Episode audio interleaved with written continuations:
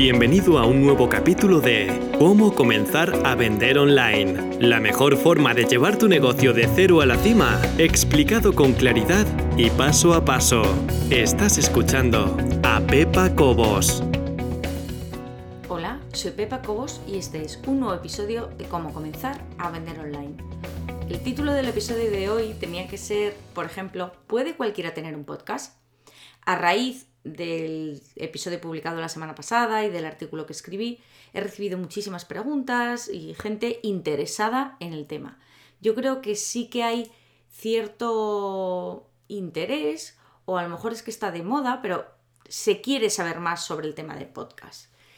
Sorprendentemente, o por lo menos a mí me ha sorprendido, una de las preocupaciones que está más generalizada o que más se repite entre los mails que he recibido es ¿Seré yo capaz de hacer o de tener o de crear o de mantener un podcast? La respuesta desde mi punto de vista es sencillísima. Sí, por supuesto. Te voy a explicar el por qué. Mira, yo por las tardes muchas veces salgo a correr, estoy todo el día sentada, mm, eh, estoy delante del ordenador y me estoy esforzando o estoy intentando en hacer algo de ejercicio cada día. Entonces, cuando salgo a correr, a los 5 minutos de estar corriendo, me estoy muriendo. No puedo respirar, me falta el aliento, eh, en fin, que tengo ganas de volverme a casa. Tengo ganas de tirar la toalla. Y muchas veces me pregunto si yo habré nacido para correr, aunque realmente no es algo tan complicado en principio. Y entonces me acuerdo de gente que partiendo de muchas peores condiciones que yo, ha llegado mucho más lejos. Y estoy hablando de gente con condiciones peores reales. Es decir, a lo mejor alguien con una discapacidad y que aún así corre maratones, corre en carreras populares o simplemente sale a correr cada tarde exactamente igual que yo. Y no se queja y no está diciendo, ay, me falta el aliento, me vuelvo a mi casa. Bueno, esta gente para mí desde luego siempre ha sido un ejemplo. Tengo que reconocerte, y es verdad, porque si no estaría faltando a la verdad, que depende mucho las cartas que te toquen a la hora de jugar una mano. Si alguna vez has jugado a las cartas, que seguro que sí, ya sabes de lo que te estoy hablando. No es lo mismo que te toquen doses que que te toquen reyes, está claro. Pero yo creo que todavía más importante que las cartas que te toquen jugar es tu estrategia y tu forma de jugar esas cartas. Con una misma mano de cartas, dos personas son capaces de ganar o perder la misma partida. Entonces, ¿por qué te cuento todo esto? porque realmente pienso, no me gustan mucho los libros estos de autoayuda, de todo es maravilloso, tú puedes, eh, nada es imposible si lo deseas con todo tu corazón. Bueno, mm, tengo que plantearme seriamente algunas de esas afirmaciones, pero lo que sí que sí que sí que sí estoy absolutamente 100% segura y es lo que intento transmitir, es que con buenas o malas cartas todos podemos sacar adelante una partida. Y lo digo completamente en serio. Mira, cuando yo empecé el podcast, y esto ya lo comenté la semana pasada, pero cuando yo empecé hace más de ocho años, no había la información que hay ahora, no teníamos las herramientas disponibles que hay ahora, y realmente a mí me importaba bien poco. ¿Por qué? Porque no tenía, la verdad es que es mucho más fácil cuando eres inconsciente que cuando eres consciente de algo. A mí mm, no tenía ningún interés ni en ganar dinero porque en principio no lo hice por eso, Digo en principio porque luego la cosa ha ido mejorando, gracias a Dios. No buscaba reconocimiento, no buscaba recompensa, no sabía si iba a, ir bien o mal y como una loca incauta me tiré a la piscina. Pero ¿qué es lo que quería? ¿Qué es lo que tenía claro que quería? Yo quería ayudar. Lo digo completamente en serio, quería ayudar. Yo quería decirle a la gente, oye, ¿se puede usar un Mac? Hay formas de hacerlo y no te tienes que volver loco como me he vuelto yo en casa. Y en ese momento dije, cómo puedo encontrar la mejor forma de comunicar lo que quiero. Y dije, pues obviamente, si yo le quiero explicar a alguien cómo se tiene que conectar a Internet o cómo tiene que escribir, yo que sé, un comentario, una hoja de cálculo o usar una hoja de cálculo en un Mac, lo mejor es grabar la pantalla del Mac y enseñarle paso a paso cómo se hace. Para mí fue algo obvio. No, vamos. Entonces me dediqué a investigar me enteré de que existían los podcasts, me enteré de que podían ser de vídeo, porque de audio había alguno más, pero de vídeo prácticamente no había nada. Y dije, ah, pues oye, vamos a hacerlo. Ya te digo, me busqué la vida. Lo que tenía era muchísimas ganas y un objetivo claro. Realmente, lo importante en todo esto no es em, no es, yo creo, fíjate que lo que nos da miedo no es mostrarnos al mundo, sino enfrentarnos a nosotros mismos. Yo creo que uno de los momentos más terribles en esto del podcast es cuando te grabas por primera vez, ya sea en vídeo o en audio, y te escuchas. El oír tu voz es tremendo, porque es completamente diferente a lo que nosotros pensamos. No sé si habrás hecho este ejercicio, pero si no es facilísimo, solo tienes que coger tu móvil, mm, grabarte, hacer una grabación de voz y grabarte diciendo cualquier cosa. Hola, soy y decir tu nombre y vengo hoy a hablarte de lo que sea. Y escúchate. Tenemos que perder el miedo a eso porque realmente es miedo a nosotros mismos. Es tu voz, si te gusta, no te gusta, da igual, es la que tienes. Y con eso que tienes, vamos a seguir adelante. Porque te digo una cosa, esto se pasa y sobrevives, milagrosamente sobrevives.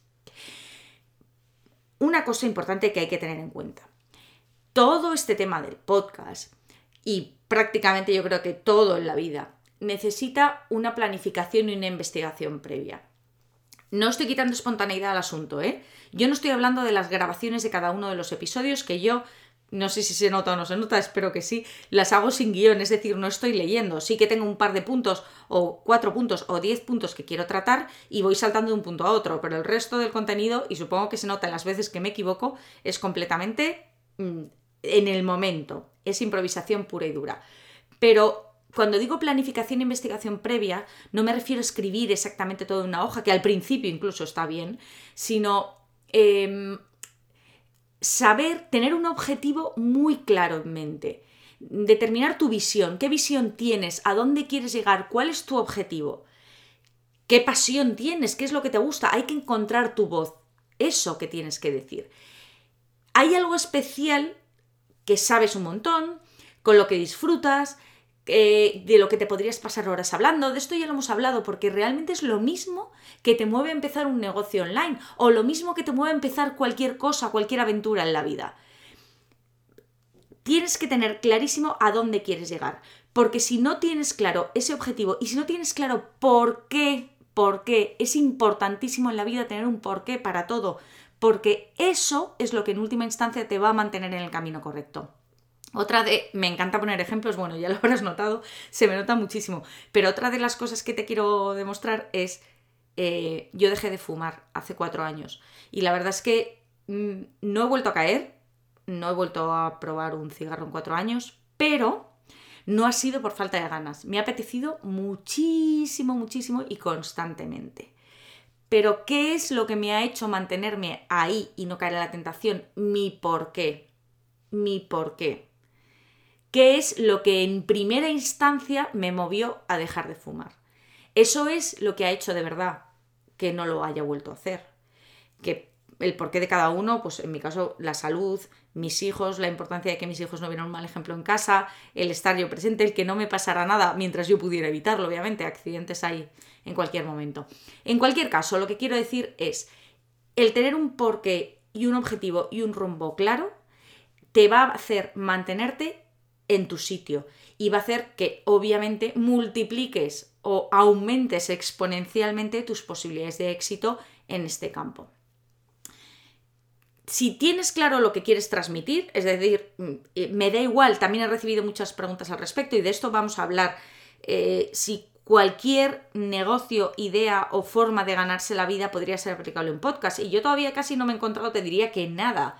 Eh, puedes hablar de medicina, puedes hablar de novela negra, puedes hablar de viajes, puedes hablar de mm, relajación, puedes hablar de espiritualidad, puedes hablar de sexualidad, puedes hablar de informática, puedes hablar de negocio, de finanzas, de, de todo.